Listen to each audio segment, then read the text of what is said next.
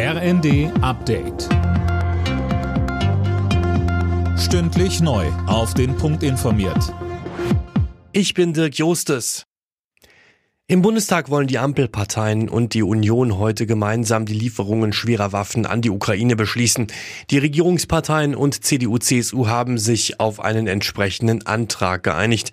Finanzminister und FDP-Chef Christian Lindner sagte im ersten. Verantwortungsethisch kann man nicht mehr machen an Hilfe für die Ukraine, als die Grenze sich selber zu schwächen angesichts der Bedrohung auch von uns durch Russland. Und wir dürfen keine Kriegspartei werden. Das ist die Linie der Bundesregierung. Und dass das jetzt im Bundestag auch nochmal beschlossen wird, ist gut.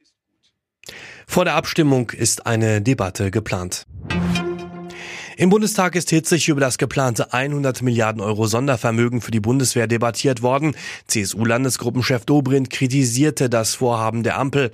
Es müsse klar sein, wie die dafür nötigen Schulden wieder getilgt werden.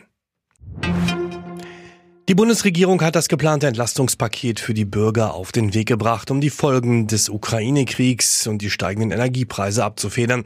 Tom Husse, ein großer Punkt dabei ist das 9-Euro-Monatsticket für den ÖPNV. Richtig, das soll es ab Juni geben und dann für drei Monate gültig sein.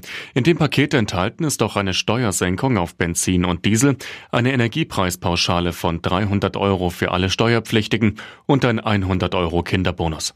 Der Bundestag muss jetzt noch zustimmen. Um das Paket zu finanzieren, will der Bund gut 40 Milliarden Euro weitere Schulden machen. Der entsprechende Ergänzungshaushalt wurde ebenfalls vom Kabinett abgesegnet. Die UNESCO vergibt ihren Preis für Pressefreiheit in diesem Jahr an den belarussischen Journalistenverband BAJ. Begründung, trotz des massiven Drucks durch die Regierung von Machthaber Lukaschenko hält der Verband unabhängige Medien am Leben.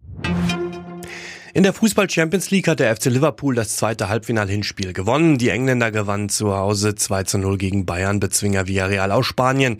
Das Rückspiel steigt nächste Woche. Alle Nachrichten auf rnd.de